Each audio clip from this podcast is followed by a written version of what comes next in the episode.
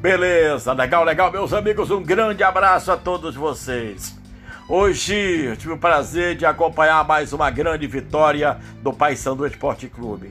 Papão foi bonito no jogo hoje, à tarde, início de noite, no estádio Mangueirão contra a valorosa equipe do Londrina, lá do futebol paranaense. Jogo pela Série C do Campeonato Brasileiro, a terceira divisão.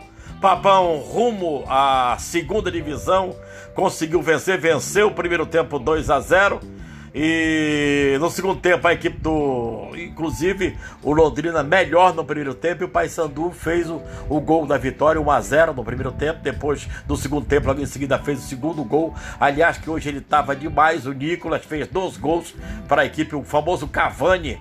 É, fez o primeiro gol da equipe do Paysandu Esporte Clube, segundo gol também.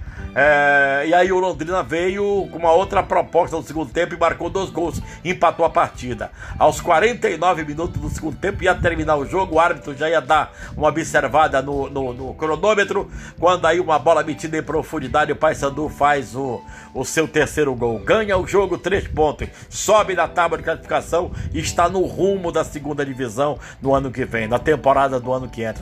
Tem que sair, Remy Paysandu tem que sair dessa terceira divisão.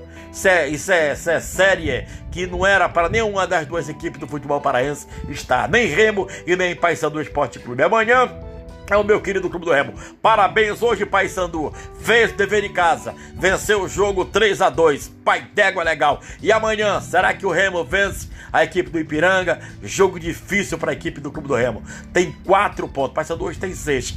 É, é, é o primeiro colocado na tábua de classificação. Segundo é o Clube do Remo com quatro pontos. E aí, vamos aguardar se o, se o Remo reage amanhã contra a equipe do Ipiranga. Jogo 18 horas no estádio Mangueirão. A todos vocês vocês, um grande abraço. Essa aqui, as quentinhas, é as rapidinhas do Mauro Borges. Um grande abraço para você, obrigado. Me acompanhe sempre aqui no meu podcast. Valeu, valeu, um abraço.